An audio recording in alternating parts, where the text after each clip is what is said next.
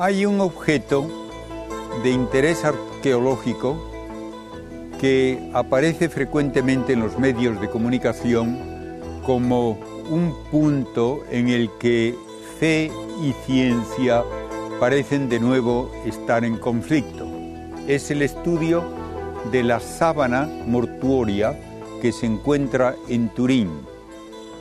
La sábana santa, la sábana de Turín, tiene una tradición que nos dice que fue el lienzo en que envolvieron el cuerpo de Cristo después de bajarle de la cruz al ponerle en la tumba de José de Arimatea. Primeramente, yo quisiera que quede muy claro que nuestra fe no depende de ninguna reliquia. De modo que no es verdad que el asunto de la sábana de Turín es una materia de tener fe o no tener fe. No tiene nada de implicación directa con el que uno tenga fe o no tenga fe. Es un objeto y la fe es siempre en una afirmación de un dogma. Y no hay ningún dogma sobre la sábana de Turín. Es un objeto de interés arqueológico, un objeto antiguo que se debe estudiar con la misma metodología con que se estudian todos los objetos antiguos de una tumba de Egipto o de los incas o de donde sea. En esos casos, si uno encuentra restos, por ejemplo, de un guerrero, quisiera saber quién es, por qué hay esa tumba, si hay alguna indicación allí tal vez de qué le pasó, etc. Y voy a dar un ejemplo.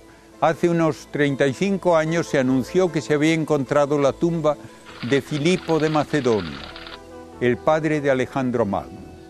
Ah, ¿por qué? ¿Tenía un carnet de identidad? No. Pero era una tumba de la época de Filipo, de alguien importante con muchas joyas alrededor, y tenía una herida en el hueso debajo del, del ojo derecho.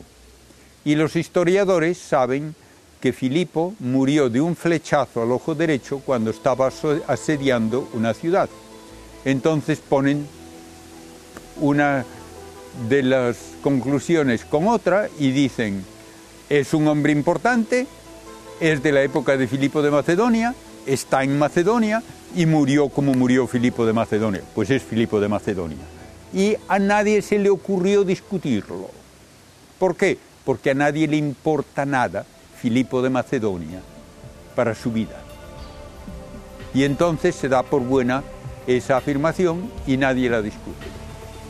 Pero en el caso de Cristo, ah, si se acepta que hay una reliquia histórica que nos habla de su pasión, que nos puede indicar incluso que algo extraordinario ocurrió en la tumba, entonces eso tiene importancia para quienes o quieren aceptar a Cristo y saber lo más posible acerca de su pasión y muerte, o para quienes no quieren aceptar a Cristo y por lo tanto no van a aceptar nada que ayude a entender lo que ocurrió.